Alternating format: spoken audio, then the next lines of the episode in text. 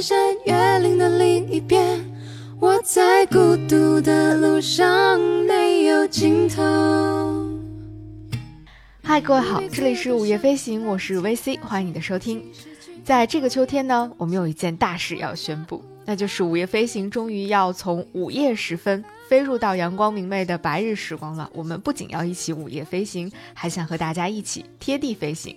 那由此呢，我们也开启了线下活动计划——贴地飞行。我们想在贴地飞行当中和大家一起探索更多大地的浪漫，来创造更多和真实世界、真实的人和真实的故事相碰撞的机会。期待我们可以一起在贴地飞行里，用脚步丈量大地，用面对面的坦诚交流，让时光变得更有温度，也更有质量。那在刚刚结束的这个周末呢，我们的贴地飞行零零一号在北京的一间非常有设计感，呃，非常清新明快的咖啡馆品三口，正式的顺利起飞了。那在这零零一号贴地飞行里呢，我邀请到了我的一位好朋友，他本身呢就是一个仿古爱好者，同时他还有另外一个身份是设计金饰与珠宝品牌尹的创始人阿优。我和阿优以及来到现场的三十位可爱的听友们一起，围绕着仿古进行了一场漫谈，那种感觉真的很奇妙，就是有一种在这次见面之前，我们大家各自翻山越岭寻访古迹。那在这次活动上，此时此刻，我们坐在了一起，来分享大家在世界各地捕捉到的惊喜和浪漫。那这会是午夜飞行截至到目前为止最特别的一期，同时我觉得它也是另外一个我觉得最理想的午夜飞行的模样。那接下来，我们就一起登上 T D 飞行零零一号航班吧。这伤口需要花点时间，只是会想念过去的一切，那些人事物会离我远去。特别感谢大家来参加今天的活动，因为今天的天气实在是，就是没有像我们想象的，当时以为秋天就是北京。最美丽的季节，结果没有想到前几天特别的闷热，然后今天又下雨了。现场能看到这么多人，还是呃特别特别的开心。那今天呢，我们正式开始之前，先让我们的嘉宾跟大家做一个自我介绍吧。然后相信大家在海报上其实看到了他的名字，让他先跟大家做一个更详细一点的自我介绍。大家好，我是武银，我的朋友都叫我阿优，悠闲的优。我是一个人文设计金饰的创始人，名字叫尹，大隐隐士的尹。然后我自己也是午夜飞行很久以前的听众，嗯，所以我们俩应该是在很多不同的场合提前认识，然后。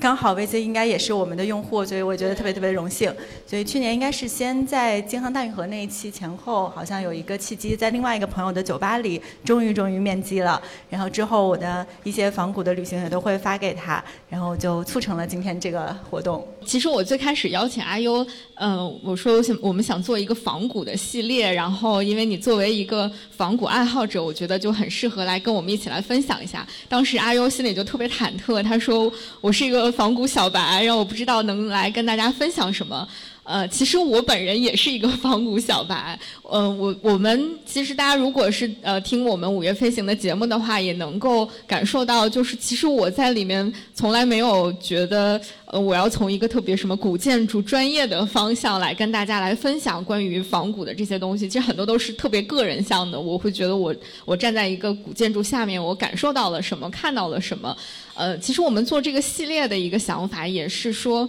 嗯，我我们觉得仿古不是一个特别高深，不是一个，就是好像必须得知道什么特别。呃，专业的知识才可以去做的事情，我觉得这是一件就和我们去一个地方玩儿、去一个地方旅行是一样的事情。只不过仿古它可能有一个稍微具象一点的主题，就是我们去看一些古建筑或者去看一些古迹这样子。所以，嗯，请阿优来也是想我们两个小白，然后跟大家一起来分享一下我们为什么呃作为小白还要去仿古，什么都不知道的时候还去仿古，以及呃怎么从一个嗯什么都不懂的状态能够。呃，稍微懂一点点，或者去享受到仿古的那个乐趣，可能是我们今天这期节目想要跟大家一起来分享的。那不然我们就先聊一聊，就是我们是怎么开始踏上仿古这个这个这个旅程的吧。阿优先跟大家分享一下，你是从什么时候开始决定要去仿古？然后当时是第一站，或者说开启你仿古这个旅程的第一站是哪儿？嗯，首先我还是想说一下，我觉得“仿古”这个词可能太重了，就是太重，听上去也特别的专业，所以我我其实的确是有一点不好意思去说这个词。但是其实你说的这个也对大家很重要，就是它有一个明确的主题，以及我们持续的围绕着这个主题去进行某一种旅程。那在那里的时候，也许并不是为了某一个专门的学术目的，或者是有一个科考的目的，但是只要在那儿自然而然的感受时空的重叠，其实就是在。古和今之间能有一种感受，然后我自己其实真真正正开始系统性的看，其实也就一年多。当时也是因为遇到了一颗比较有共同爱好的朋友，带我一起去，打开了这个契机，就开始有新的眼光，系统性的去看。可能也因为这个结缘就在一起了。但如果你要真的说，回头去看这件事情的话，可能会有很多从小到大的渊源。比如说，我知道我老姥爷在新疆工作了二十多年，他们退休以后，我也去陪着他们一起回去看他们曾经工作的地方。那那边有大巴扎，有很多当地的这些生活的氛围，其实就是古跟今融合在融合在一起。那那个时候完全没有这根弦儿，也没有这个眼光。然后我我爸爸其实八十年代在山西工作了很久的时间，当时对特别对是。他而且他就是测绘相关的工作，所以也做过古建的测绘，做过山西的文物地图。他们那个年代是能进应县木塔里面拍照和测绘的，但是从我到前几年为止，他都从来没有跟我聊过这方面的事情，就是觉得，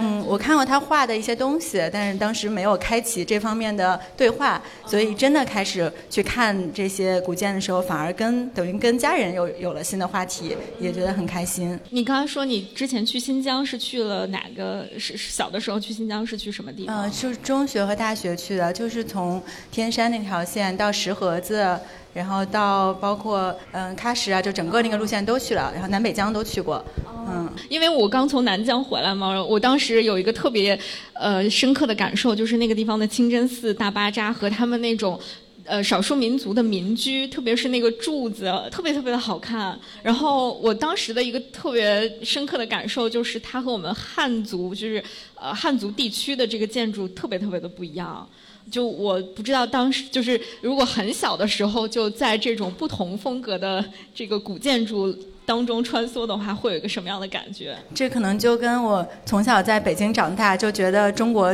只有一种中国，就是红墙金瓦这种绿岩的，所以就完全会被自己生活的这个环境习以为常的影响到。所以小的时候也不觉得北京有什么文化，有什么了不起的。直到大学的时候，有外国的教授来，我要去带他们到北京旅行。那个时候还没有 City Walk 的概念，要骑车带他们去转，就发现讲不出来自己的家乡到底有什么好的。那那些不管是胡。胡同还是故宫，就完全不知其所以然，就觉得作为北京人很丢人，就开始去必须要重新学习一下，然后又开始去到国外旅行，包括去到更偏南方和多元文化的地方，才意识到自己对于中国中原中华的理解都太狭隘了。那有没有一个特别的、特定的时间点，或者某一个什么事件，让你会觉得你很想要去开始比较系统的去学习这个？嗯，我觉得就是疫情以后不不能出去，那就要把眼光放到身边，好好开始看。然后就说去年开始和男朋友第一次去了，在就是在京郊去了那个怀，嗯，对，去了怀来，去了玉县。去了看那个格院寺，对，这个算是第一个开启的契机，然后就很幸运的把八大辽构先看完了。格院寺那个时候是因为我知道八大辽构里面只有一个现在还没有对外开放的，就是格院寺。然后你当时是进去进到里面去了吗？对，是怎么进去的？哎，我不知道这个能不能播出，就是有一些特别的小技巧，但是真的是蛮巧的。当时我们就就约好开车去，其实离北京不远，只要开车三个多小时就到了。那个是一个下午，而且也是。的确是锁着门的，然后我们就在那个门缝里扒着门看，里面好像有在正在看看场地的，应该是守卫的大爷，对，然后就敲门跟他聊，然后应该也是聊得比较开心，也给了他一点，嗯，跟他聊什么呢？我想，对，就是说我们不远万里骑车来，很希望很想看，很希望能看，然后大爷也挺高兴吧，那天心情不错，就放我们进去了，一个人都没有，在里面待了差不多一个多小时吧，嗯。然后大爷没有好奇说你们为什么非得来看这个？这有什么可看的？我觉得大爷应该有有一些任务是接待真正的访问学者的，所以我们也说我们是建筑爱好者啊，专门来学习的，所以他也没有多质疑和询问。然后进去以后，他其实帮我们讲解了里面很多的建筑，还有石碑上的文字，包括国院寺的那个窗棂，应该说是北京北京奥运会的时候那个金字徽的设计的渊源。其实去之前也看了一些功课，但真的。到现场的时候，感受是完全不一样的，也会觉得原来它跟自己的生活是息息相关的。但我不知道这个会不会给大爷添麻烦啊？应该不会，因为我。我我听过，就是包括小红书，大家如果去搜的话，会有很多那种攻略。比如说，你去一个什么地方，但是这儿不是那种对外开放的，那怎么办？呃，特别是在山西，就是晋东南那个地方，有很多的寺庙古建都是不对外开放的。那唯一的方法就是你通过各种方式找到看门大爷，然后或者有你找到看门大爷的电话，然后给他打一个电话，然后这个大爷可能从距离这个地方大概十分十五分钟。的地方跑过来，你给他大概几十元不等，然后他会放你进去看一会儿。就是我觉得这个在晋东南地区仿古可能会有就是更深刻的体验。我我我不知道今天我们的听友里面好像我知道有人是刚从晋东南回来，一会儿可以跟我们分享一下。嗯，那我我特别好奇，你那次去完那些地方之后，跟你想象的一样吗？就是。你真的第一次亲自去仿古了，就是去看到了这些古建筑，和你想象中看。你去之前的预设是一样的吗？嗯，还是挺不一样的。因为之前其实多多少少也去到过这些地方，但是当你当着带着这个心情和做了功课去看，你的眼光和 take away 就是受吸收的东西是完全不同的。包括以前可能连这些背后的历史也不知道，可是当你去有所了解，站在那里，你就会的确有一点时空交错的感受。其实做的功课并不是说让你去掉书袋到那儿去去讲说这个这个建筑要什么什么东西，反而是能让你尽可能忘记自己和融入当下去想，可能千年前的人们在这里是怎么生活的。包括后面去看应县木塔的时候，其实你就会想这样的一个塔矗立在这里一千年，看着下面的人，包括在那个开元寺塔下面，我不知道大家有没有去过。下面有非常多很热闹的广场舞套圈，然后对对所有的这些热热闹闹的生活，有时候我就会想，我这我如果是这个塔，会不会觉得很烦？但是反过来一想，如果我是这个塔，看到人民这么安居乐业，可能也是一种欣慰。所以把所有的视角换成这么长的一个时光呃视角来看的话，就会觉得人间的这些烦心事儿都没什么大不了的。所以你第一次仿古的就已经有这么丰第一次肯定没有，第一次肯定没有，第一次就还挺感慨，因为到那个玉县的古城门楼，就会想到原来我对张家口的理解只是一个风很大的县城，还可以滑雪，那原来它也是有过这么多有风霜的经历的。嗯，那你呢？你对我可以我可以分享一下我我最早第一次去，就是开始有意识的觉得。就是所谓的仿古吧，或者就看古建筑，对我来说很很重要。其实也不是看古建筑，我最早就是去看去云冈石窟，去大同。但是我去大同的时候，还不是。就是像今大同还不像今天这么火，就是当时只是觉得啊，大同有一个云冈石窟，据说很有名。那我有机会，正好离北京，包括我家河北都很近，所以那我就可以去去山西看一看。所以当时是跟我父母一起开车去的那个云冈石窟。在去之前，其实我稍微的做了一点点功课，然后也看过一些照片什么的。我知道它里面大概就是石头雕的佛像和呃类似于这个石窟寺一样的这种存在，但是我我不知道大家应该应该很多人去过那个大同的云冈石窟，你当你走进那个前面可能还好，当你走到那个里面的昙曜五窟的时候，就是因为可能我们小时候读过一些什么课文或者是什么文章里面就会说。特别是莫高窟在我们心中留下的印象，就是很多东西都很残破了，都很，呃，就是斑驳了。但是你走进云冈石窟那个昙曜五窟，特别是那个音乐窟什么，那个里面全部都是各种各样的颜色，色彩极其鲜艳。我甚至当时就是特别怀疑这个是后面人重新涂上去的，我就不停的在问：这个真的是以前的吗？然后就会有讲解员小姐姐说：这个就是以前的留下来的颜色，你就觉得很不可思议。当然后面你再去做功课，你就知道啊，它为什么会嗯不像莫高窟那么容易受损？它因为它的实质的原因，因为各种它的这个呃气候的原因，就导致它可以保存的这么完好。但是就是以一个小白的那个状态，站在那个非常大的石窟寺里面，看到那个巨大的佛像、石雕像和那些残留下来的色彩的时候，你就是。我觉得是一种本能的感受到被震撼，然后你发现哦，原来在这个世界上还有这样的一类的东西的存在，它有很悠远的历史，然后它有很多的。呃，故事，呃，你可以从艺术的角度去理理解它，从历史的角度，从呃建筑的角度，从很多很多个角度去理解它。你甚至可以这些都不理解，但是你可以单纯的感受到这个东西带给你情感上的震撼，以及它的那个巨大的尺度，在你面前的时候，人显得是多么的渺小，那种生理性的反应。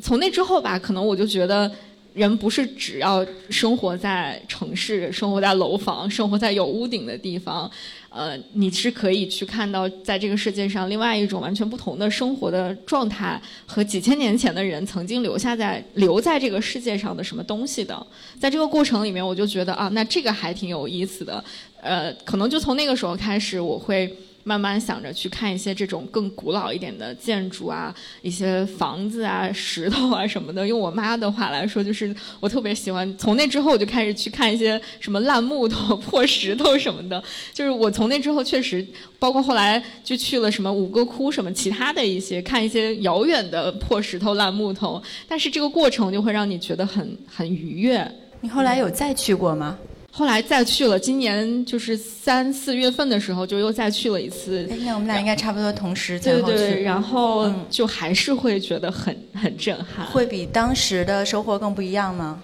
会，因为你你知道了，就是我觉得第二次去的时候的感受。嗯，是我对就是朝代以及它的历史阶段有了更深刻的理解之后，你就不会单独的说我看一个石窟说啊这个石窟真美，它的颜色真好看，而是会把它放在一个比如说北魏和辽的一个更大的这个政权背景之下去理解，你会。知道，就是你可能会想想象更多，比如说为什么在北魏的时候会开凿这样的一个石窟？北魏的人会对北魏的人为什么他们吸取了从从更遥远的，比如说像敦煌、龟兹那边吸取了什么东西过来，然后又受到了中原文化的什么影响，才塑造了这个东西？就是你会知道为什么会给你带来震撼，以及震撼背后的一些东西是什么？可能这个就是你，就是我觉得去一个古。就是古迹的地方，你是可以不停、不停的去，然后。嗯，分不同的时段去的那个感觉是不一样的。就它绝对不是一个一次性打卡的事情，而且就是随着你的阅历和旅程越看越多，有时候你会把这些点无意中的连到一起，发现真的很神奇。我记得也是今年去云冈石窟的时候，当时有一个我忘了是哪个编号了，进去就有非常像古希腊和罗马建筑的这些柱的设计，还有一些像很哈利路亚的小天使等等的。我以为我我看错了，但是的确讲解也说它是融入入了。很多包括印度文化渊源，包括这些所有的西方的文明融合在一起，所以那个时候呃，那个时候的中国的文化是非常多元和包容，很很自在的一个这样的状态。我们最近更新了一期节目，是就是重返敦煌嘛，其实那个也是我。再一次重新回到，大概时隔了七年之后，重新回到敦煌去，你再回到那个莫高窟，回到敦煌的时候的感觉，就是完全不一样的。特别是去那个一五八窟和四十五窟、七十五十七窟这三个窟的时候，你可能当时去第一次去就是走马观花看一看，然后觉得壁画好美啊，然后就没有了。但是。嗯，他可能，我觉得这些都完全没有问题。就是你第一次去一个地方，一定会是这样的感受。但是他就是人，很多时候就是被这种最生理性的喜欢和那种震撼所驱使着，你才会去想去探究它背后有什么，以及它作为一个特别好的起点，它的前面有什么，它的后面有什么，它为什么现在还存在，或者它为什么不存在了？它就是一个开启的那个很神奇的一个钥匙。就我就特别好奇，你在那之后，就是开启了你的那个旅程，还有什么其？他的地方？嗯，我们后面就是嗯。肯定京津冀先是有一个地图可以沿着它来走，所以基本上像大同、然后河北、天津的这些都看了。其实我觉得河北省旅游的 slogan 写的特别好，之前就没有注意，不知道大家有没有听过？应该叫什么？嗯，那么近，那么美，那么近，那么美。周末到河北，就是对于北京人民真的非常友好，而且它完全是站在。非常无私的，对于外省人民的欢迎的角度来去写的，所以之前完全没有想到身边的地方有这么多可以去的。所以当我去了那儿，也发了一些朋友圈，就没想到身边有一些，比如有有定县的人，还有我们有同事，就是本身就是周边的人。他说我自己都不知道我们家乡里还有这么美好的地方，反而是让他对自己家里有很强的自豪感。我作为河北人，我之前都不知道这些地方。我是河北邢台，嗯，然后那个我之前就是有一期就是聊那个在我的家乡做 City Walk 的那个节目，呃，就是那那一次 City Walk 也是正好是今年春节的时候，因为也不太能去到更远的地方。那我之呃就是在今年之前已经在北京 City Walk 了好多地方，然后。当我回家的时候，我就觉得，那为什么我不能在自己的家乡里面就是 walk 一下？所以我就选了一个我们家乡的那个大概有几百年的历史的一个古道，就去那个地方走了一下，就是完全沿着那个古道走。而且那个我觉得是一个很神奇的体验，因为我是跟我爸妈一起走的，他们就像是一个又能给你做一个小小的讲解，但又。不全了解他背后的，就是有点像一个同行者，但是他是呃，他的内心收藏了很多你不曾知道的故事，而且你们也不会在一些就是日常聊天里面会提到，也不会突然说，哎，你知道吗？我们市里面有哪一哪一条河是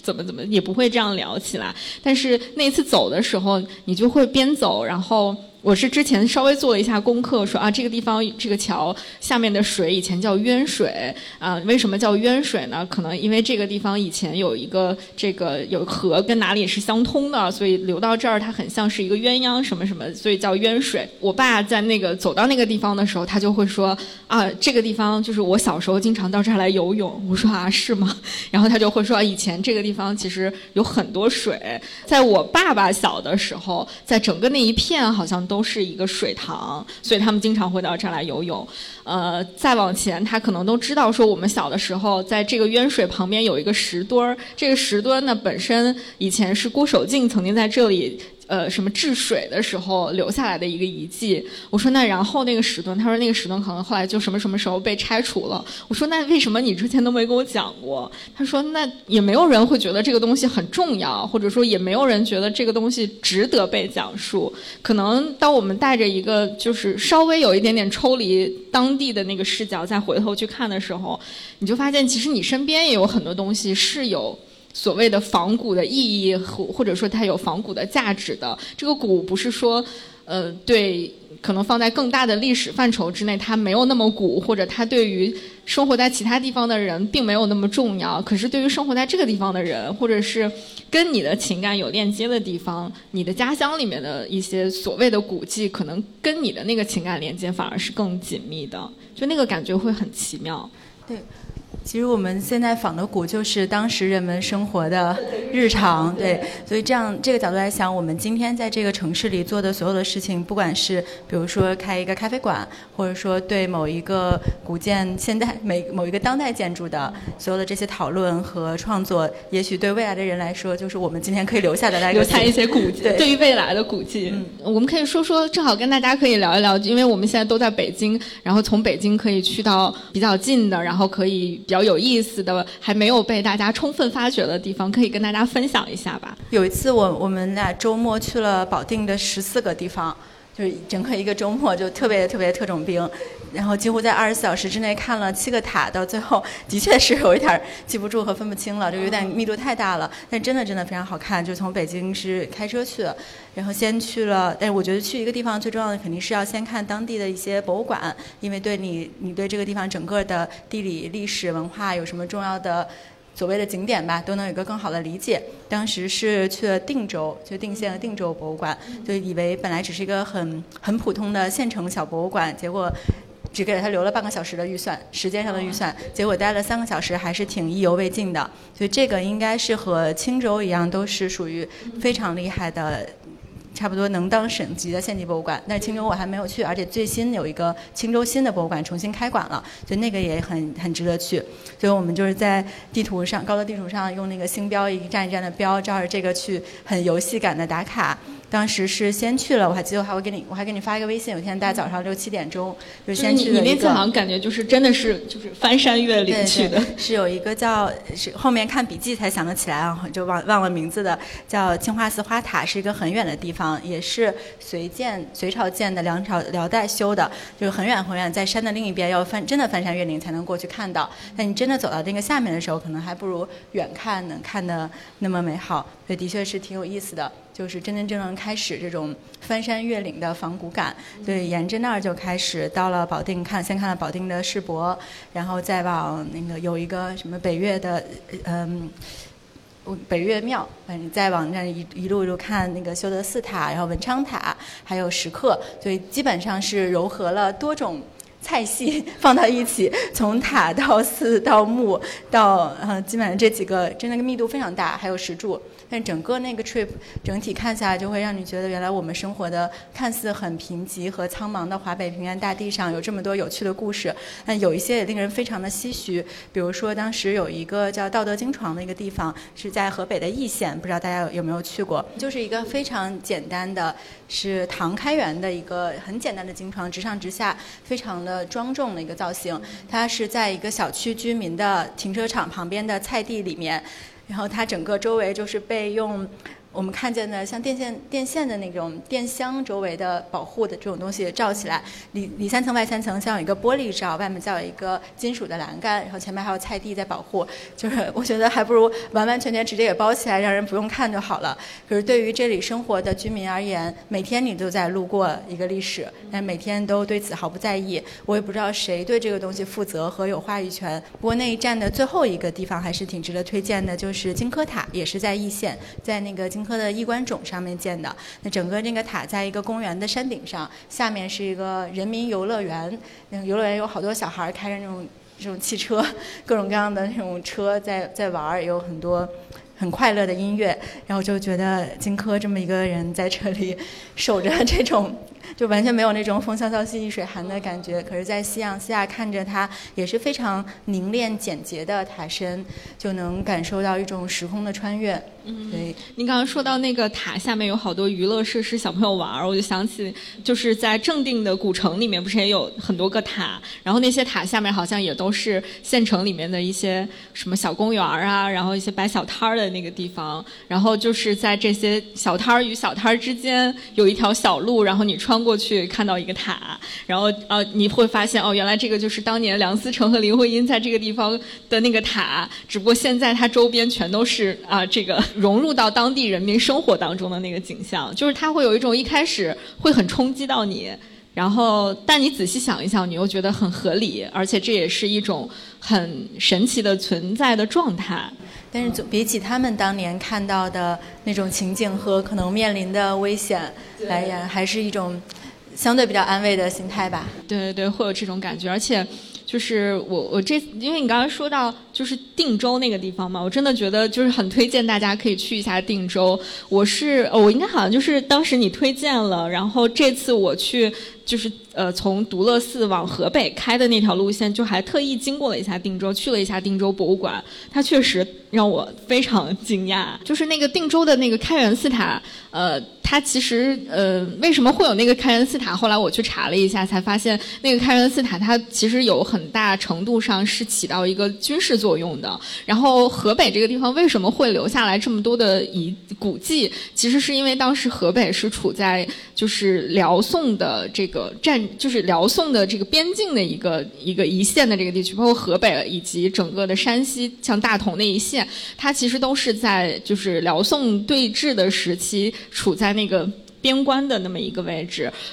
嗯，这个对我来说，我刚知道这个信息的时候，其实对我来说的冲击是很大的，因为我之前对于我们河北的印象，就跟阿优刚才说的一样，就是它是一个苍茫的华北平原，它处在嗯不偏不北不南不东不西的一个被大家遗忘、很很容易会忽视的地方，你就觉得它好像没有任何重要的所谓重要的意义存在，但是。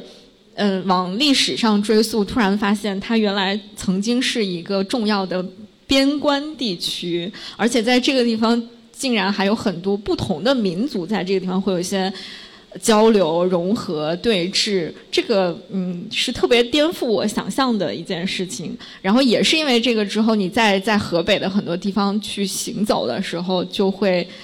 更会理解哦，原来这个地方的开元寺塔它是起到一个瞭望的作用的。有这个塔在向北望，它就已经是。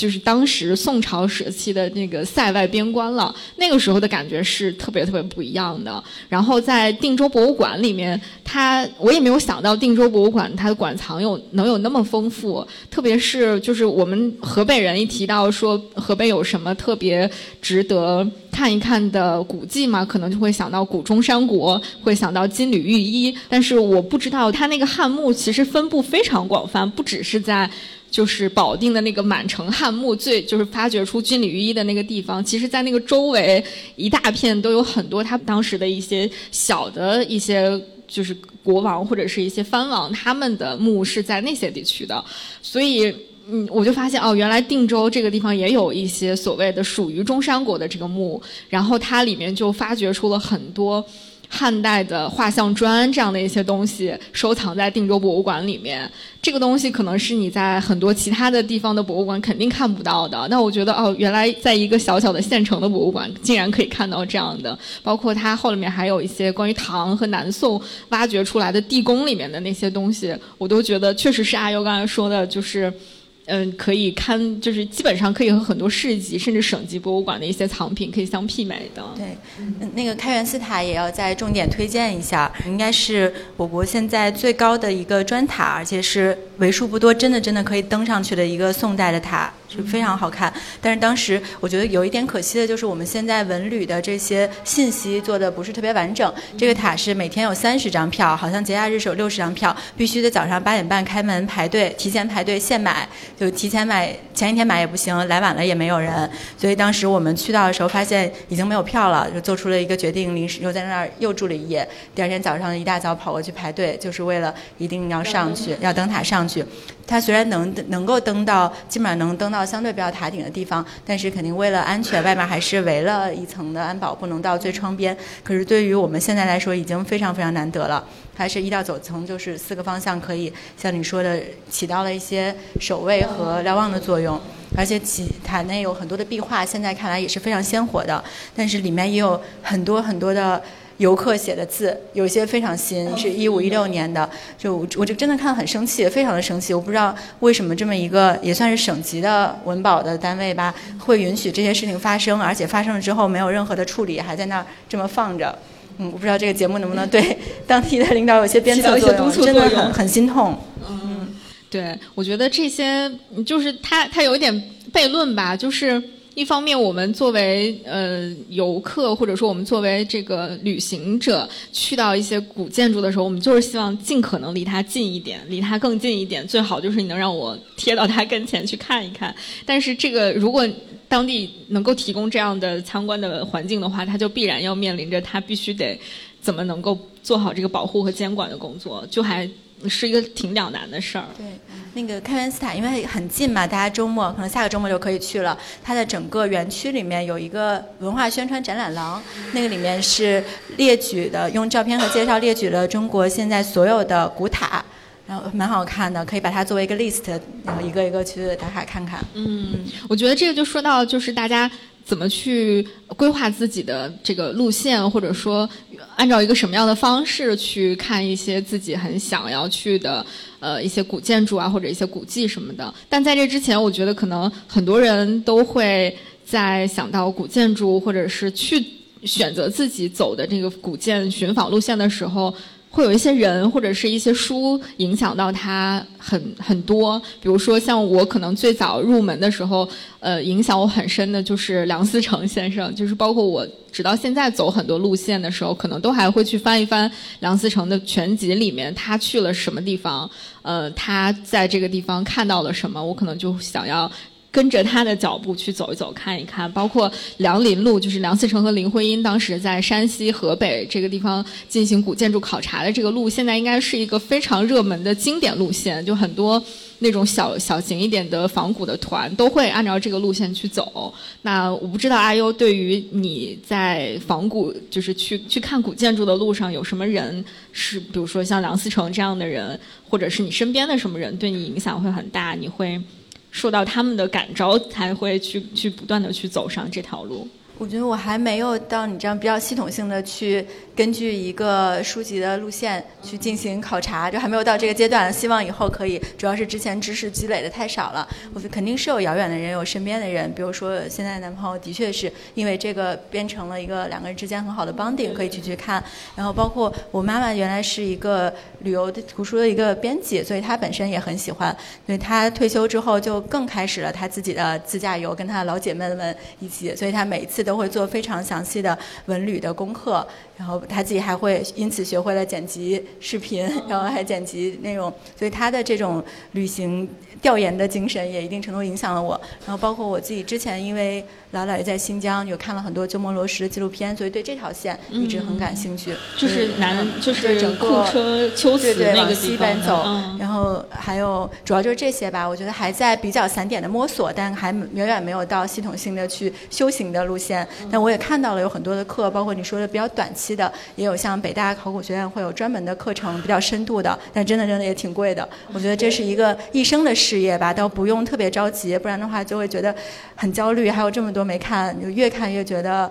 太无知了。嗯，但简单来说，我觉得最京津冀肯定是对我们都比较方便的。然后可以对着，首先是八大辽构这个 list，很快每个看完了，你就直接站到了一个比较高的一个审美高地上。然后可以对着第一批的国家文保单位的 list 来看，就先把这些最重要的、最好的看了，而且要趁早去看，不然的话，不管因为。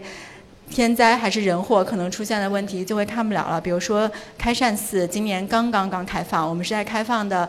不到一周之内，刚开放哪几天就去了。然后开善寺也是同样的问题，早上到十一点半，下午到两点半，中午不开门，没有任何地方有这个公开信息。我们晚了两分钟，中午到那儿就就进不去了，就在门口等啊等啊等，这个非常严谨啊，想等半天，想甚至想翻墙进去也没有成功。就等他开门看完了，但是前两天的那个暴雨，就上个月的河北暴雨，就是把它淹了，还传出了当地的什么文，对对，旅游局旅游局长对游泳去救文物的这样的一些新闻，也不知道后面这个寺最后修缮的怎么样了，所以还是要趁早去，不然的话发生巴黎圣母院这种事情，那真的太心痛了。对你说那个开善寺，我觉得也是，我我。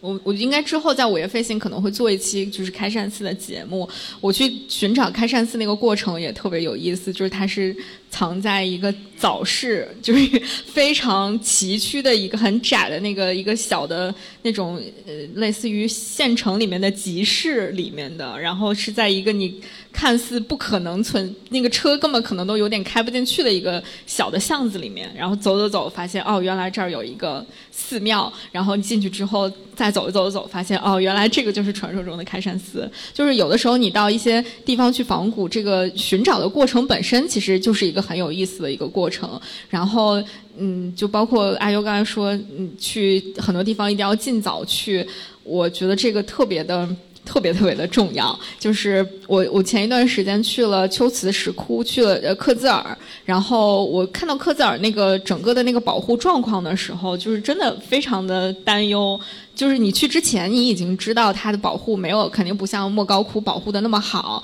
但是你自己亲身站在那个克孜尔石窟里面的时候，你看到它那个墙壁确实已经斑驳的不可能再斑驳了的时候，你。就是真的是有一种，嗯，它可能由于各方面，比如保护力度啊等等的，它可能过了那么几年，也许现在还开六个窟，也许以后是不是就只能开五个窟、四个窟、三个窟，或者以后它做了完整的数字化之后，也许就是大家就。可能只对，比如说研学，就是这种考察团会开放。那对于普通游客，大家就通过今天我们去莫高窟也是，你可能更多的就是通过数字的影像的方式来看。那我觉得这个东西和你真的站在一个地方真实的去感受它是完全不一样的。所以，确实是大家能早去的话，就要早早一点去看这些东西，因为。他们无论我们再怎么认真的去保护它，它可能你每在不同的时期看到它的时候，它的保留的状况也都是不一样的。比如像应县木塔。独乐寺，你现在都没有办法去登上它那个高一点的楼了。嗯，对我刚刚也想说到，因为中国的古建大部分是木构的，所以如果出现任何问题，你即使拆了也没办法复原，因为不可能保证它会像以前那样安回去。包括在独乐寺，这里更近啊，在天津一会儿就到了。在蓟县就是大概坐高铁也就半个小时吧。嗯，或者大家可以拼车搭子，一个多小时就开到了。它现在本来已经有清代支撑的那个支柱，我觉得算是后期修缮里面做的非常美的，已经很美。和不影响了，但它旁边还有一个石墩，是专门做这个建筑变形监测的一个仪器，就是每年都要看它又歪了多少，又可以怎么办。包括应县木塔，应该有很多版本的讨论，我们到底应该怎么保护？是拆还是支撑还是怎么样？到现在都没有敢去下手。嗯，如果我就不敢想象，如果这样的一个。千年的木构有任何什么样的影响？那以后应该怎么办？所以今我们应该已经去了去了两次，还想再去，就属于每一次去都会感受到不一样的震撼。而且应县木塔有一个小 tips，我是在早上开门前没有任何人在的时候，也它有一个工作人员出入的门，然后你可以提前一个小时去，就等他们工作人员进出的时候，就从那个门可以 pick 看到，然后他可以让你在门口偷偷站一会儿。那个时候就没有任何人，只有你跟和平哥在一起。对，我觉得还有就是大家去去很多这种古建筑，呃，如果是一些特别热门的这种古建的时候，一定要选那个特别早或特别晚或中间大家都去吃饭的那个时间去。当然，除了河北，就是。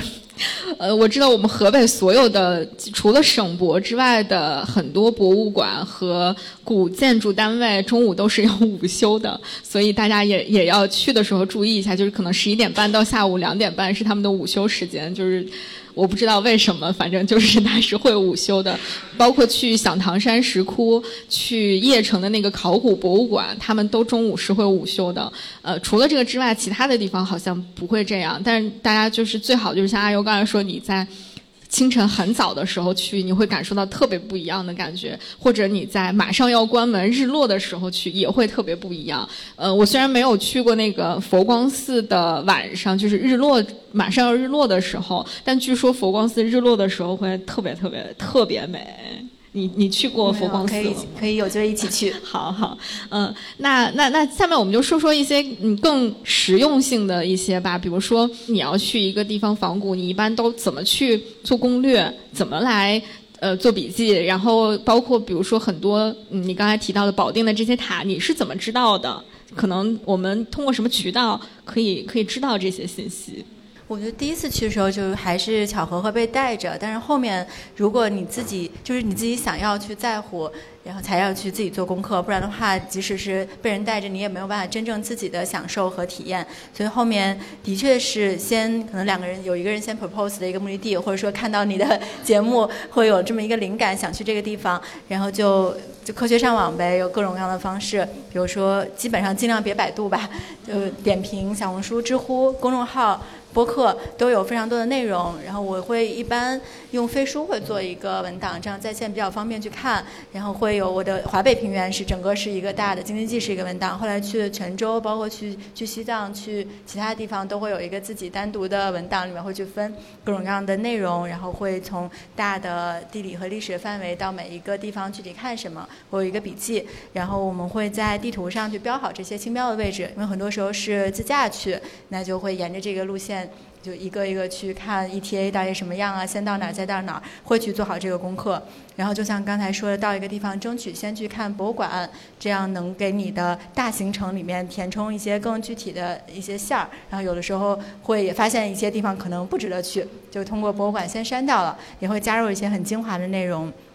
然后我觉得播客的确是一个很新颖的。嗯，好像它现在日益成为了大家的一个新型的搜索引擎。我经常会就是嗯，偶尔有一天收到了一个很久以前的一期节目的留言，然后说今天我就在哪哪哪，然后听了这期节目，就它好像变成了一个语音导览。但我觉得挺好的，因为我我有的时候在做这个节目的时候，就是想起到这种目的，因为我觉得大家可能去一个地方不容易，特别是去很远的地方，那你去到这个地方。最好就是能多了解一些东西，这样会比较好，所以所以才会想到做这种比如 City Walk 或者是声音的这种导览的形式，嗯嗯，所以包括像你的节目，有时候我去之前会先听，先比较粗的听一遍，然后到现场会听，有时候回来路上 也会再去听一点。对，我记得还有一次应该是在。在龙兴寺吧，对，就是我们去那个看完万青那个演唱会之后，就那个周末真的非常密度很高，信息量很大，但是特别美好，所以在那里面也是。坐在那儿坐了一个下午，坐蛮久的时间，正好在树荫下面，所以我我觉得那个时候的仿古，它绝对不是一个点状的打卡，不是一个单点的 visit，而是一段完整的 journey，所以是印象非常深刻。包括后面，比如婉莹你也认识，像来去泉州，可能很多朋友也也有听过，它完全就是为了你在现场边走边逛去设置这种节目形式，所以这个的确是挺有意思的一个新的调研方式。还有的就是在现场，如果特别感兴趣。就会很感动的，有时候也会请讲解，也会蹭讲解，然后也会去现场搜一些内容。比如说，在就是在隆兴寺里面有一个宋代的一个一个藏一个那个藏经阁的一个结构，是双层的，然后上面有很多很有趣的小的一些是装置，当地的讲解都没有讲出来，然后我们就现场搜 B 站。对，看了视频就对着那儿看那个视频，看他怎么去讲，所以也是一种挺有意思的调研方式。嗯，未来可能再会像你列出了很多书，嗯，去第二次、第三次的时候，如果对这个地方真的感兴趣，就会再带着这个功课去。然后我还有一次比较有意思的体验是，我买了那个南京的先锋，嗯，有一个书店叫什么？先锋书好像是先锋书店，它出了不是先锋书店，晚风书屋，它出了一系列榫卯的积木。就是有榫卯结构不同的、不同的各种各样的这些斗拱、这些斗拱的积木，所以你可以去选这个目的地。比如说，嗯，英塞木塔应该有三到四个不同的版版本、不同的。斗拱的结构，所以你在现场对着这个一点点搭出来，你就会对这个结构有完全不一样的理解。然后这个东西也有特别便宜的版本，也有比较贵的，它那应该是四五百块钱，但是很大，那这么大个。所以我在现场就对着那个装，它也装了一个多小时、两个小时，旁边就不停的有人过来问我说：“哦，你就在那个那个，我就对着应县木塔现场在安，但是真的会跟你在家做的感觉是完全不一样的。也可以带着这种教学教具自己到现场体验。嗯，那这个还挺有意思的。那就是来来往往的人没有问你你在干嘛，他知道我是在搭那个斗拱，但是他不知道这个是在哪儿买的，以为是门口摆的那个仿古街上买的。那除了这个，你还会就是？比如说看一些什么影像资料啊，就是纪录片啊，这些会会会会。那你看这个之前，你有没有担心说，哎，我都看完了这些之后，我再到当地去的时候就没有那个新鲜感了？嗯，应该应该不会，就前期也别看太多，真的也别看太多，可能就边边去边看，边去边看，然后去完了之后马上再搜很多，我觉得是一个最好的带着激动的心情的状态，这样也可以为第二次去做准备。嗯，我觉得你你可能你是从互联网上获得一些东西，然后我可能更多的就是通过呃阅读来获得一些呃信息，但这个阅读好像。也不是说特别有意识的，就是或者说你刻意的去去做一个阅读，比如说我要去应县木塔了，我肯定会，当然会去搜一些关于应县木塔的一些文字资料，但是很多时候，它呃一些这些点是被一个一些。跟它原本不相关的书串起来的，就是因为我呃之前对呃新疆非常感兴趣嘛，然后呃不，其实最早是从敦煌开始的，就是我知大家都肯定知道，在敦煌就是藏经洞的呃这个文物流失的过程当中，就会有很多这种所谓的西方探险家来到这个地方来，但这些西方探险家并不是只到敦煌来的，他们是在整个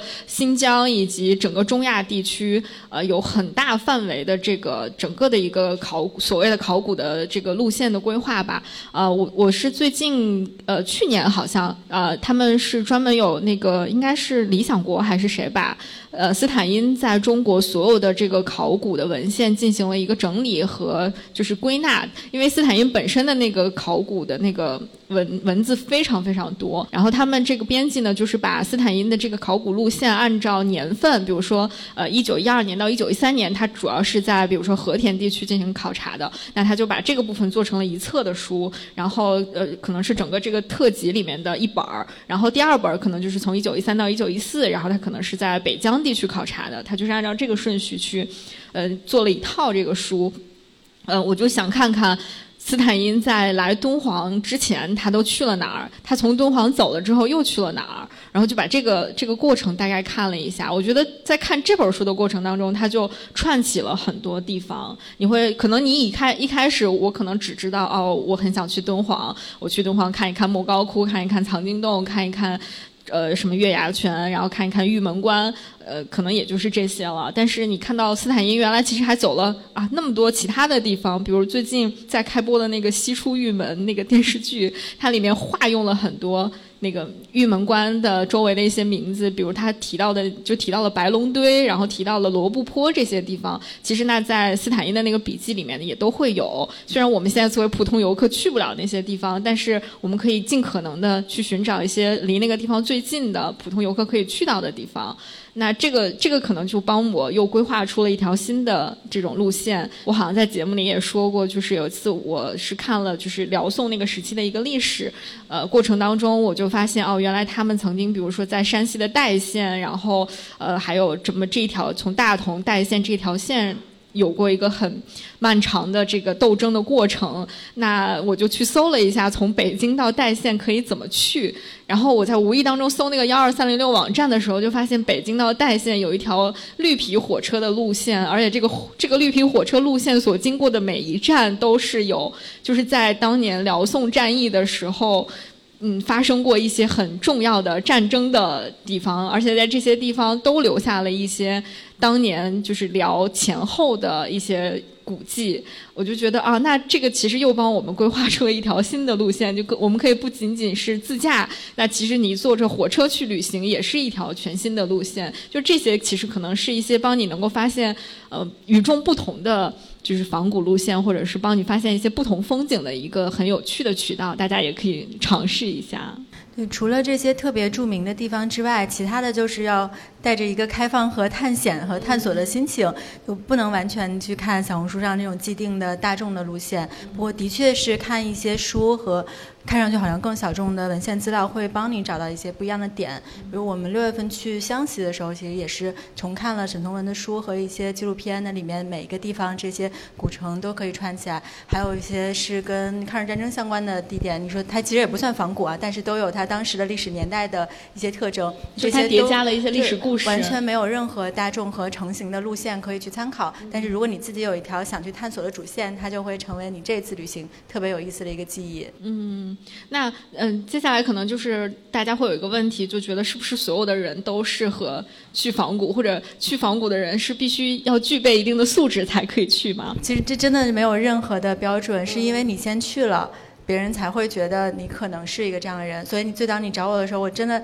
太诚惶诚恐了，因为我我觉得我不管是跟你比起来，还是跟我身边其他的一些在这个领域非常深耕的老师和前辈们，那些确实是专业人员。所以我现在完全不敢说我对这个话题有任何的话语权，我只不过是去了几个，还是很多是被带着去的。但是只要你去到这里有自己的感受，你就完全可以。很自自在和自洽的时候，我是喜欢的，被他吸引的。那我随着自己的经历越来越多，我能吸收的点也是不一样的。我也许能看到和其他更专业的人看到不一样的视角。我觉得这样就 OK 了，只要你自己的 take away 是快乐的。嗯，嗯，那还有一个就是常见的，我觉得大家会问到的问题，就是仿古的那个古到底要有多古才算古？我我应该要去多古的地方才显得就是我的这个仿古比较有意义。呃，其实刚才我们聊的时候有有聊聊到过这个点，包括你刚才你说去一些可能跟抗日战争相关的一些地方，就它也没有很古，也就是六七十年，但是其实可能也也很有意义，会带给你一些不一样的感觉。嗯，对，包括我们去到南方，因为在北方大家都太习惯了有这么多帝王帝王将相的故事可以去看，但是到南方其实就融入到民生的生活里，比如说刚才说到去泉州，那泉州的每一个。家族的老房子，他们叫什么什么严派嘛？就这些都是家里就有几百年的历史，家里有自己的祠堂，然后有这种出砖入错的各种的古建筑。他们每一天都生活在古的历史里，呼吸的这样的空气，并且珍惜和维护着自己生活的传统。而且他们的所有的宗教融入在一起，然后每天都和自己的信仰生活在一起。就是妈祖都是自己身边的一个朋友，可以随时去聊天的这种状态，完全是北方无信仰的。海北平原的人民没有办法理解的一种状态，所以这个也是让我觉得以前的想法真的太帝都中心，太狭隘了。嗯，你刚才说到就是那种南方可能有很多是普通百姓生活的那个，我我觉得。让我产生这个很强烈的感受的是，我去了，就是在前门那个地方有一个博物馆，叫法源博物馆。可能有朋友也已经去过了。它是一个，就是朱小弟老师，他是一个建筑师，他自己做的一个，嗯，关于古建筑的博物馆，很推荐大家去一下。他的那个博物馆里面收藏的大部分的，就是古建筑的构件，呃，其实都是明清时期的，就没有所谓的很古啊。可能在我们看起来，我们如果大家都很喜欢去，比如看什么辽购啊，看宋。购就觉得那些东西才更值得去看，而对明清的很多东西觉得嗯也就那样，那不妨大家可以去一下这个法源博物馆。最触动我的一点就是，它所有的这些木构件都是来自就是普通百姓，也不能算是普通百姓，普通百姓也住不起这样的房子，就是来自于那种古民居里面的。然后那个我我在那个里面就突然感受到了，就是可能我们以前。呃，去看那些古建筑，我们去大同去看那个辽构那个巨大的斗拱，可能有个一人多高，可能只有一个一一层的斗拱结构就有一人多高，这种它都是一些非常庙堂之高的那种存在。那个不是当年的像我们这样的普通的人，呃，能够。接触到的一些建筑的形制，但是像这种就是法人博物馆里面收藏的这些东西，反而才是所谓的寻常百姓家里面的东西。那个时候。哎，我就觉得其实寻常百姓家也有自己的美，而不是只有庙堂之高的东西才更值得去看。就有点像你说的，不是那种特别帝王将相中心主义的那个那个视角了，就会帮你拓展到很多。你好像又打开了一个全新的天地，说啊，那以后我要再去仿古的话，我也不只是去看一看。什么就是华严寺啊、善化寺啊这些特别大型的这种寺庙石窟建筑，我也去可以看一看普通的老百姓家里面有什么样的东西，他们那些跟我们的生活更息息相关的、更能引起我们共情的东西有什么是。嗯，跟我们今天的东西长得不一样的，或有什么东西是一样的，有什么相通的地方？对，这个我们都还没有说到。到西南少数民族的山村里，很多人他的服装还有他们建筑、生活习惯还都维持着甚至千年以前的样子，所以这个就更是一种真真正正融入生活的仿古了。嗯，对，就是我觉得那些可能都是。就是我们未开发的领域吧，就是我就可能习惯性的北方人就还是会媒体话语权都在这里了，在在北方这个区域里面探索，但对南方更遥远的地方，就是很容易产生一种异域想象和刻板印象，就觉得啊，一说西南少数民族，可能就是哎，我们脑海当中就自动浮现出一些，比如说侗族大歌，然后什么就是湘西的一些古镇什么的，但是你可能去到那个地方的感受就。和你想象的其实特别不一样。刚刚一直在说受到各种冲击，那我很好奇，就是就是在这些冲击之后，就是冲击波过去之后，留下了一些什么？就是仿古对你来说，或者去看了这些呃一千年或者是两千年或几百年的这些古老的东西之后，在你的心里或者你的想意识层面，到底留下了一些什么东西吗？嗯，我觉得对对自我生活，甚至对对工作都有很大的帮助。我觉得这在这一点上，我是特别幸运和幸福的，因为我们自己的品牌和事业其实是。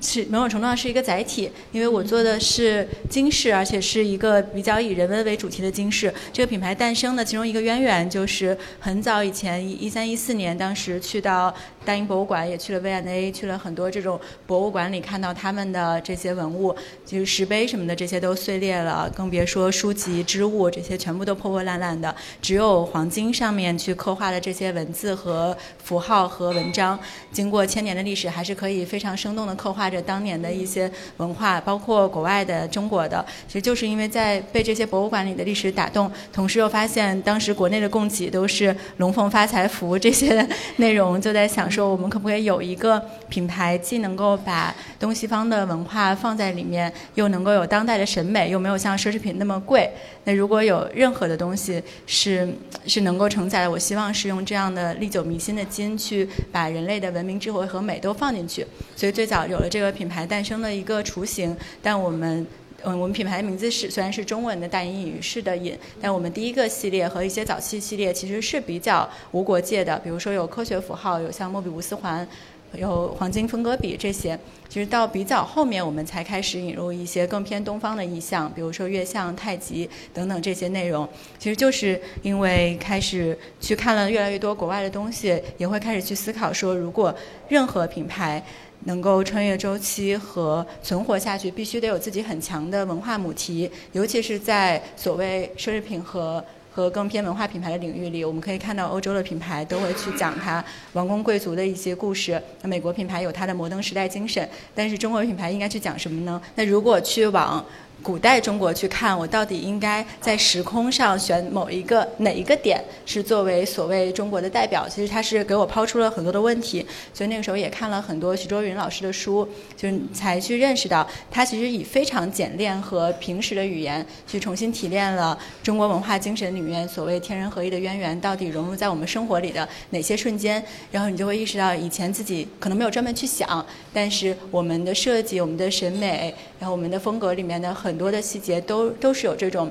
比较没有侵略性的润物细无声的表达，其实就跟品牌的名字一样。那我应该把它更鲜明的去提炼出来，所以这个的确是是品牌上的一条线。那后面看了这么多古建之后，我觉得它是非常滋养和反哺我的，会让我去能在不管是疫情还是很激烈的行业竞争里面，能够去减少很多的焦虑，去把时间放在。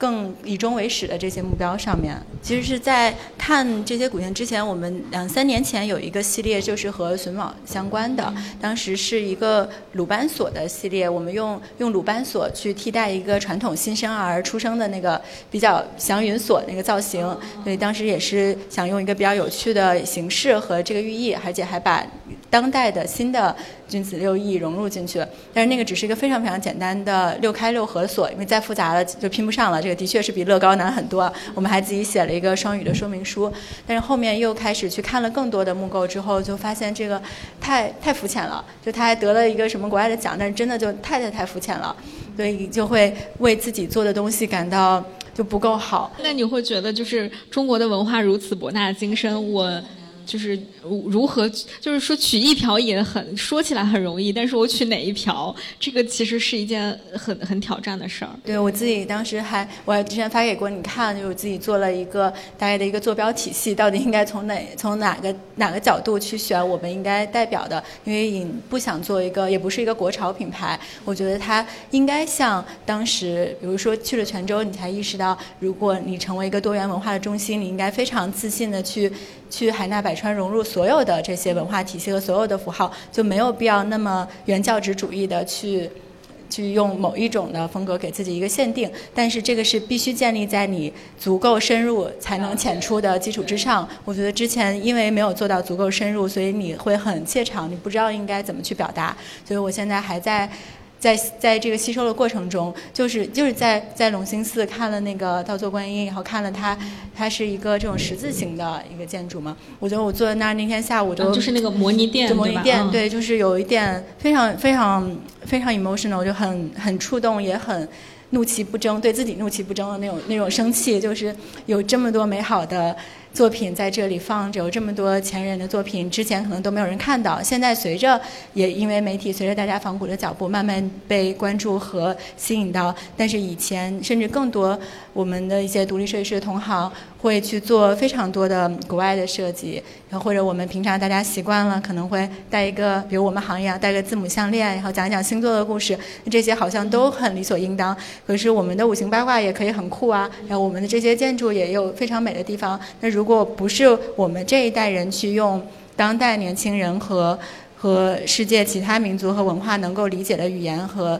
美学的方式表达出来，那谁来做这件事儿呢？可是我又何德何能配做这件事儿呢？所以当时那天下午做到就有点那种气哭了的感觉，不知道应该怎么去下手。但可能就是因为这种使命感激励着，会希望能够做得更好吧。就是我之前其实跟阿优也聊过，包括阿优说过他的一些设计的理念，或者是做这个品牌的很多想法。我觉得。嗯，当时我听他讲完的那一系列的时候，我就感觉，当一个人他把自己的一些很多的个人爱好、个人兴趣和一个更大一点的，就是比如说到一个事业也好，或者甚至和一个一种一种文化、一个国家、一个民族的文化联系在一起的时候，他好像就和一个更大的东西绑定在一起了。然后这个感觉就会让你克服掉很多对，比如说。呃，短暂的一些事情的焦虑，或者是呃，比如说疫情期间，我不知道今天该怎么办，明天该怎么办，因为你你的目标足够远，足够长远，你可能就眼前的一些东西，自然虽然它也会对你产生困扰，但就不会有那么大的影响了，就少一点内耗吧。我觉得你的节目可能也是，是什么驱动着你一直坚持做这么多期的内容，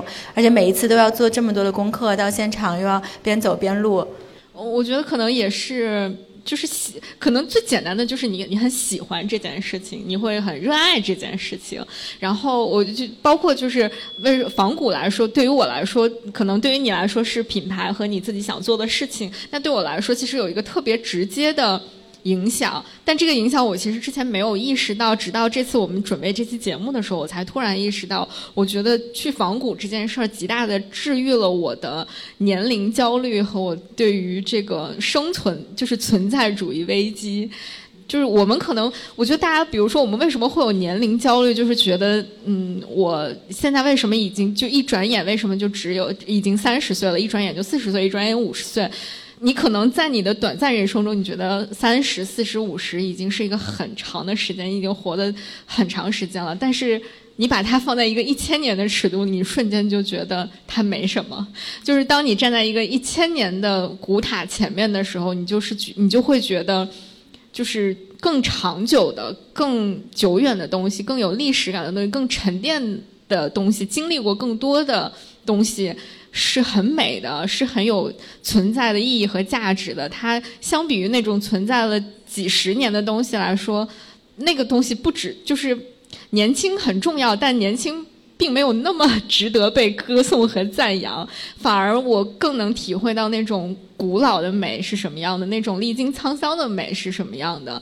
呃，然后我觉得当这种感觉注入到你的灵魂里面的时候，你就会觉得。你短暂的年龄焦虑好像也没有那么让人焦虑了，就好像就还好，而且你甚至会就是感谢说啊，我感谢我走了三十年的路呀，我我走了三十年，我才终于悟到了一些东西，我走了三十年，我才能看到眼前我所看到的这个风景，就有点像你刚才说那个开元寺的那个塔，他看了那么多就是呃历史的更迭，然后王朝的更替。就是那那种美，我觉得才是更更长久的，就是更有更有价值的。所以，呃，它就很大程度上治就是治疗了我的那种年龄焦虑和和存在主义危机。之前我有很长一段时间就会觉得，好像一切都也没有什么特别值得你去。留恋的，反正也就这样吧。就是会有一种，或者是你你不知道你在做这一切的意义是什么，但后来你发现，你追寻意义本身的这个过程，它就是意义本身。你你再去走在这个仿古的路上，或者你再去寻找这些古建筑的时候，跟这些古建筑发生一些精神共鸣的时候，它本身就已经是意义本身了。你你不一定非要知道，呃，这个。这个塔、这个寺、这个石窟，它背后的所有的知识，但是那一刻的你跟它四目相对的感受，就是意义本身，就是你走到这个地方最值得去。真实的那个东西，它背后的那些东西，你回来也可以看，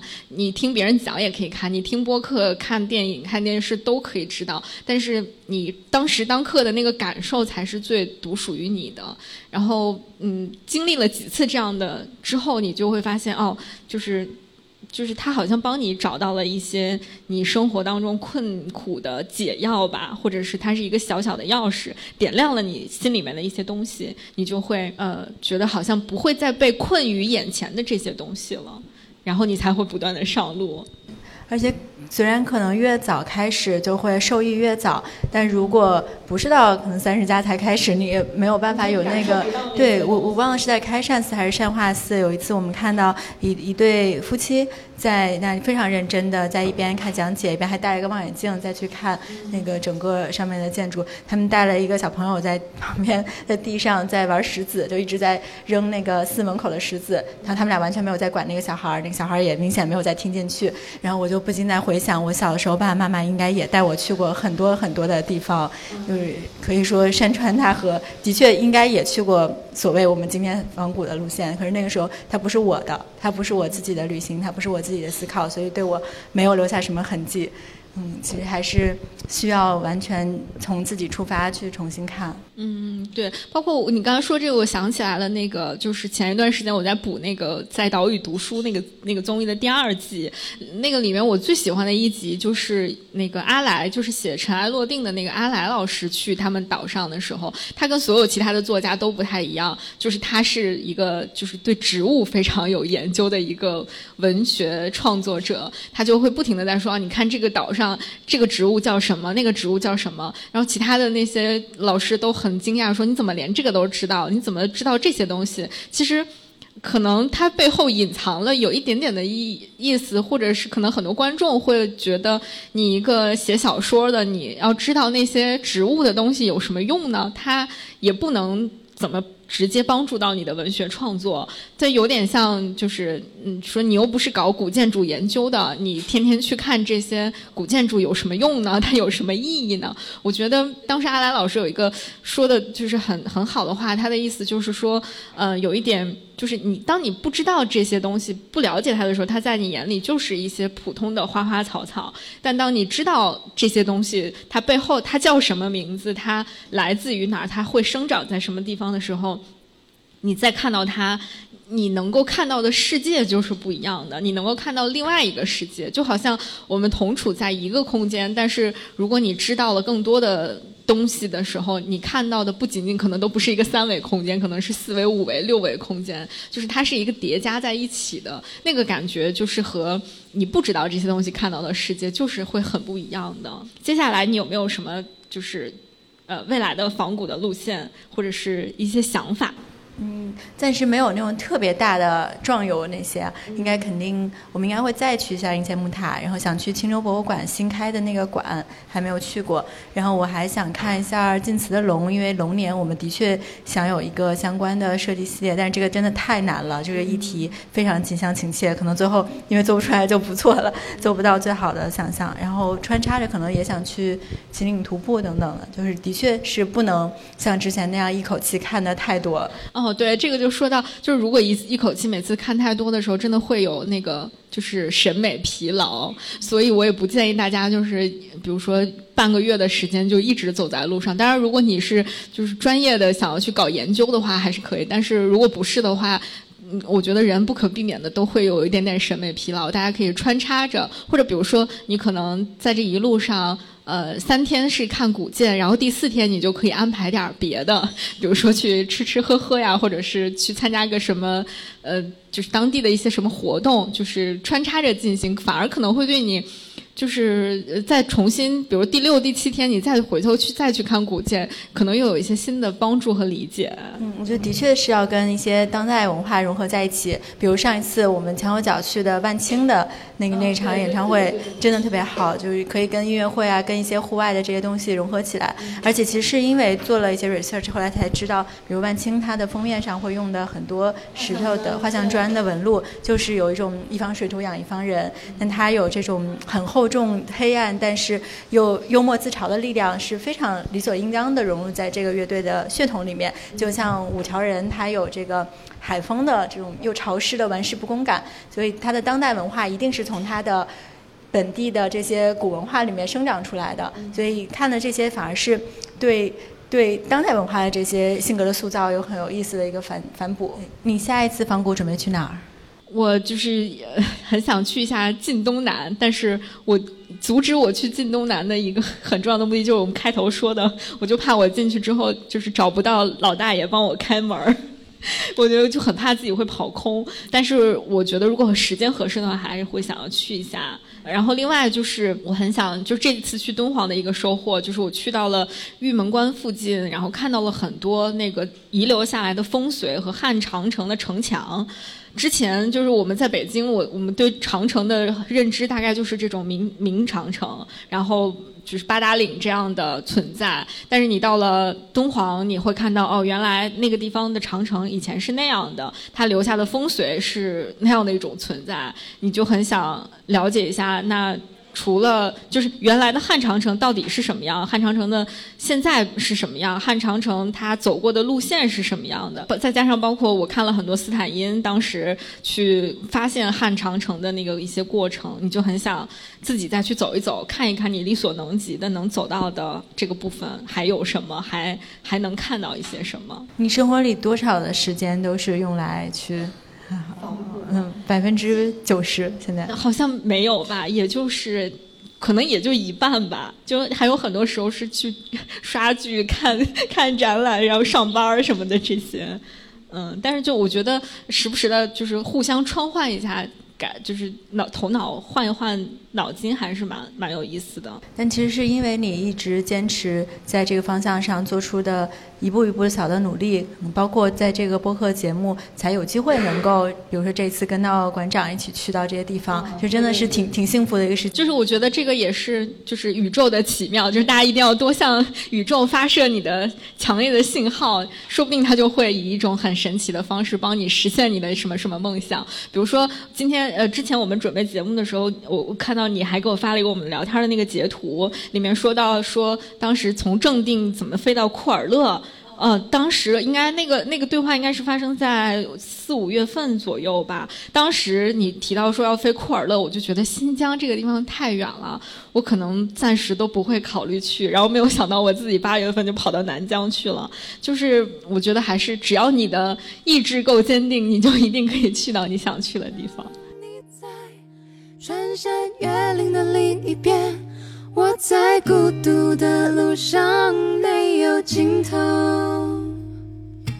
我和阿优的聊天呢，到这里就暂告一段落了。在这之后呢，我们跟现场的三十位朋友又一起愉快的聊了很久。原本呢，我们的活动预计进行两个小时，但最后不知不觉居然进行了三个小时的时间。在整个活动结束之后，当我看到活动海报上签满的名字和大家留下的那些非常有趣的话语的时候，我就更加感受到了贴地飞行的意义。曾经我们一起在午夜飞行的声音世界里面走遍万水千山，尽情的去创作。那从贴地飞行零零一号开始，我也非常期待，在今后我们可以在贴地飞行里，在真实的世界里，跟更多的朋友真诚相见。我们贴地飞行零零二号再见啦！同样也感谢你收听本期节目，我们下期节目再见。我在孤独的路上没有尽头。只想感觉你在耳后的呼吸，却未曾感觉你在心口的鼻息。